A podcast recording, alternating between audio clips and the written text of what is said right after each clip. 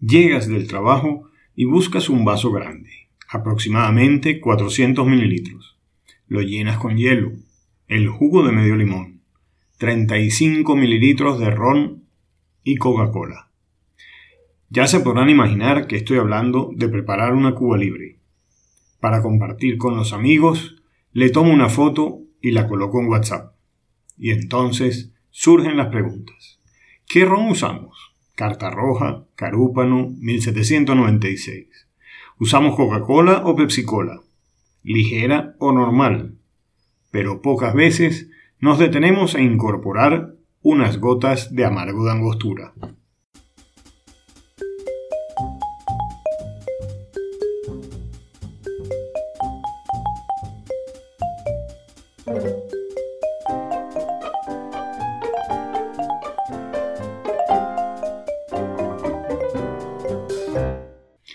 La palabra bitter es de origen alemán y se utiliza para denominar una bebida alcohólica de fuerte carácter aromático, elaborada a partir de hierbas y de un sabor amargo.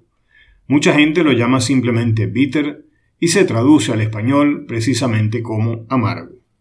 El amargo de angostura es un compuesto líquido alcohólico 44.7% de volumen, hecho con más de 25 productos botánicos, entre los cuales se incluyen frutas, raíces, semillas, cortezas y más. Es de sabor muy amargo y se usa en pequeñas cantidades para dar un toque de sabor y aroma a diferentes mezclas tanto en coctelería como gastronomía. El amargo de angostura es inventado por Benjamin Siegert en el año 1824. Producto de una serie de investigaciones con hierbas aromáticas, se prepara con violeta de genciana y algunas hierbas aromáticas americanas. El fin de esta preparación era medicinal. Benjamin Siegert buscaba un remedio contra el mareo. Pero la fama de ese remedio no llega curando el mareo precisamente. El amargo angostura se hace famoso curando algunos males estomacales derivados del cólera. Todo comienza justamente en la ciudad de Santo Tomás de Nueva Guayana a la cual, debido a su estrecho paso con el Orinoco, se le cambió de nombre por Angostura.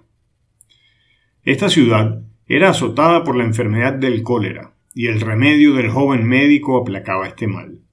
Rápidamente la fama trascendió y se le conoció como el amargo de Angostura. Gracias a que la ciudad de Angostura se encontraba a orillas del río Orinoco, esta era un importante centro de comercio con barcos provenientes de todo el mundo.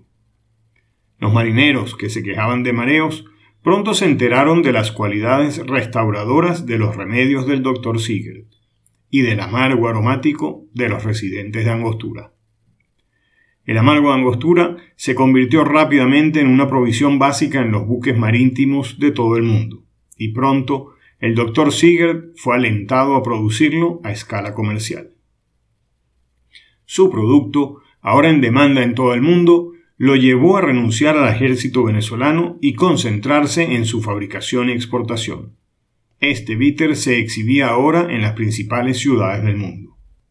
Las facultades adicionales con las que contaba el amargo de angostura lograron descubrir posteriormente que aromatizaba y fortalecía el sabor de determinadas bebidas y preparaciones culinarias, lo que llevó luego de cierto tiempo a que éste desapareciera de los botellines de hogares y hospitales para ocupar el lugar que se merecía en los mejores bares y cocinas del mundo entero, ya que además de usarse como bitter o amargo en cócteles, también es utilizado como sazonador de sopas y salsas. Este descubrimiento amplió la demanda y aportó una riqueza considerable al Dr. Sigert. Tiempo más tarde, Sigert se casó con una dama de Guayana, Guayana de Venezuela, y a mediados del siglo XIX, la inestabilidad política de Venezuela lo obligó a él y a su familia a trasladarse a la cercana isla de Trinidad, donde establecieron sus negocios. Desde aquel entonces, la fábrica del amargo Angostura, hoy conocida bajo el nombre de House of Angostura, sigue intacta en Trinidad y Tobago, manteniendo el nombre de su producto. Quien haya visto o comprado una botella de Angostura notará a simple vista que la etiqueta sobresale bastante de la línea tope del cuello de la botella. Se dice que esta etiqueta particular se debe a que la primera vez que se encargaron las etiquetas, evidentemente no se había hecho el cálculo de tamaño correctamente. Aparentemente, la persona que encargaría las etiquetas no se había puesto de acuerdo con la que encargaría las botellas. Como resultado, se decidió hacer la primera tanda de botellas etiquetadas de esta forma, creyendo que en algún momento alguien tomaría acción al respecto y la cambiaría. Algunos creen que el estilo de vida relajada que se lleva en el país hizo que nunca nadie tomara acción y revirtiera el error. Otros comentan que en un concurso uno de los jueces recomendó a los creadores dejar la etiqueta de esa forma, y hasta el día de hoy se mantiene la etiqueta original en cuatro idiomas y con la firma del Dr. Siegel. Sea como sea, está claro que la botella y su particular etiqueta logran llamar la atención y destacar del resto de las botellas con este detalle único. La próxima vez que te sirvas una cuba libre, agrégale unas gotas de amargo de angostura y prueba la diferencia. Los esperamos el próximo domingo en una nueva cápsula de la semana.